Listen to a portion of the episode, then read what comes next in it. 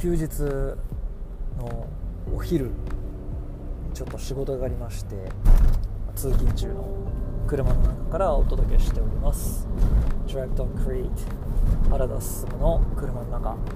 本日もどうもよろしくお願いいたします。久しぶりにちょっと昔好きだったアーティストの音楽を最近聴いてるんですけれども皆さん結構昔よく聴いてたけど最近は聴かなくなったみたいな音楽アーティスト結構いるんじゃないですかね。僕の中で結構代表的だったのがディーンわかるかな？なんか多分同世代かちょっと上の人くらいはねまあみんなわかると思うんですけどこのまま君をこのまま君だけを奪い去りたいとか瞳そらさないで一人じゃない。なんかまあ見始めたらキリがないんですけども名曲がもうたくさんある。90年代かな？90年代の、ま、日本ではもう非常に人気のあったアーティストなんですけれども。そんなディーンのね曲を久しぶりに何を思ったかなんか口ずさんでたんですよ無意識のうちに。でうわ聞きたいなと思ってで Spotify でパッて探したら、まあ、すぐに出てきまして。で久しぶりに聞くとあの僕ディーンがねすごい好きだったのが中学生だったんですけど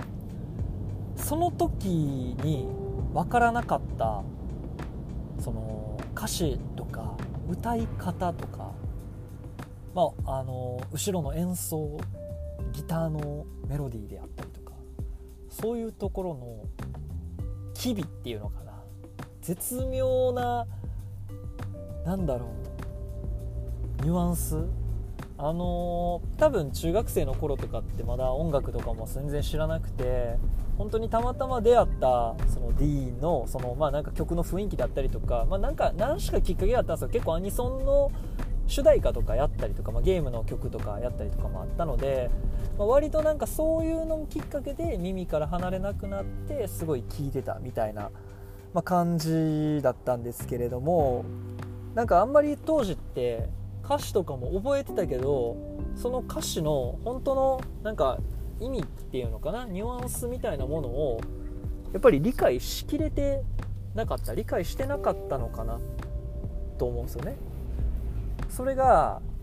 やっぱりまあ当時十何歳くらいの時から、まあ、かれこれも20年近く経ってるわけなんですけれども、まあ、人生いろいろ経験してきたわけですよ。で、まあ、酸いも甘いもそれこそディーンなんてのはね恋の歌なのであの恋の歌なのでというか恋の歌が多いので結構そういう、ま失恋であったりとかその愛する人への思いであったりとかみたいなのをやっぱまあ歌にしてますけどもそういうののなんかあの当時はやっぱり何も知らないわけじゃないですか。それがまあいろんな経験を経て今聞くとねいやーしみる刺さるグッときますね。なんだろうなやっぱりちょっとね音楽のこの変遷みたいなので簡単に言うとやっぱ最初はああやって分かりやすい歌物から入って、まあ、うちの家あんまりそんな音楽を聴くような家庭ではなかったので、まあ、せいぜいなんかおかんがドリカムとか安全地帯玉置浩二聴いてたなみたいなくらいでそこまでそんないろんな音楽を幼少期から聴いたっていう記憶はないんですけども、まあ、最初そういうのってそういういわゆる、ま、ポップスですよね。分かりやすいポップスから入ってちょっとその思春期の頃にはロックの気配を感じるもの男らしいかっこいい音楽が聴きたいってなっていってで音楽をどんどん深掘りしていくとまあやっぱりもっとブルースのところであったりとかフォークであったりとかジャズだったりとかみたいなところに入っていってまあエレクトロみたいな感じのところにも手を出しのみたいな感じでどんどんまあちょっと音楽の趣味がコアになっていって。っていう中であのー、まあ一周回って前にもちょっとミーハーの時にお話ししましたけど一周回ってすごい流行ってたポップスの音楽がいいなっていうようなフェーズに来てっていう中で今は結構ねあの偏見なくどんな音楽でも、あのまあ、自分からあんまり積極的に音楽掘ったりとかはしないんですけどもまあなんかこれは嫌だとかなんかそういう何て言うのかな襟好みあんまりしなくなってっていうようなこういう状態になってからの久しぶりに聴いたディーンの曲がすごい刺さったんですよね歌詞が。いやもうほんまねあのどんなロマンチックな歌やねんと。どんなある意味でちょっとなんかこのめめしいような部分もあったりとかちょっとやるせない切ない、まあ、こんな綺麗な恋なんてないよねって思いながらもでもなんかこのどこか自分の当時っていうのかなの気持ちとなんか重なる部分もあったりしてとかまあ今だからこそ思うそのねなんか愛って言ったらすごい大げさですけど愛情とかねそういうなんか感情的な部分にすごい触れてくるような。だからあの当時って全然なんかその分からずに聴いてたなというかカラオケとかでもよう歌ってたんですけどやっぱカラオケで歌ってる時も自分の中にあったのはどれだけなんかこううまく歌えるか声似せれるかとかそのレベルの話であってなんかこのその歌の本当の意味であったりとかその歌に込められてるメッセージとか機微をねなんかこう自分の中で理解しきれないまま歌ってたな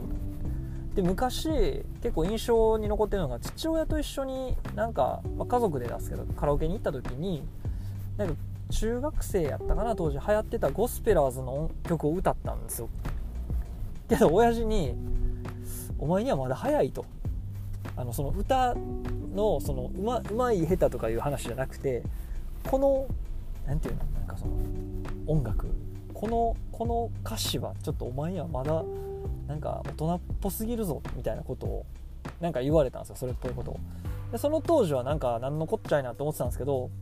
今になって思うとね分かりますねその感じが。なるほどなと。僕もまだ何も人生の酸いも甘いも知らないあの頃の僕にはまだあの時のね愛とかなんかそういう絶妙な感情はねまだ僕には理解しきれてなかったんだろうなと。でまあこういう観点でちょっとね、あのー、昔の好きやった曲とか今でも忘れられないようなこう懐かしの音楽とかを聴くともしかしたらすごい今の自分には刺さるんじゃないかななんてことをちょっとふと思いましてちょっとね最近いろんな昔好きやった曲とかを聴いてるんですけれども。はい、まあ、そんな感じであの何のことはない話なんですけれども、まあ、昔好きやった曲とかをね今になって改めて聞いてみるともしかしたらもしかしたら思った以上に心が動かされる瞬間なんてのがあるかもしれないし、まあ、ちょっとね思い出にふけりながらこうそういう昔の好きだった曲の歌詞なんかを読んでみたりとかしてねちょっと胸をときめかせるというか何ですかね。なんかこうちょっと切ない気持ちになったりしていた土曜日の午後でございました。何の話やねんと。いつものことなんですけれども。はい。そんな感じで今日は特に中身のない話でございましたが皆さんもよかったら昔の曲とか聴いてみたらいかがでしょうか。はい。そんな感じでありがとうございました。また次回よろしくお願いします。ほいじゃまた。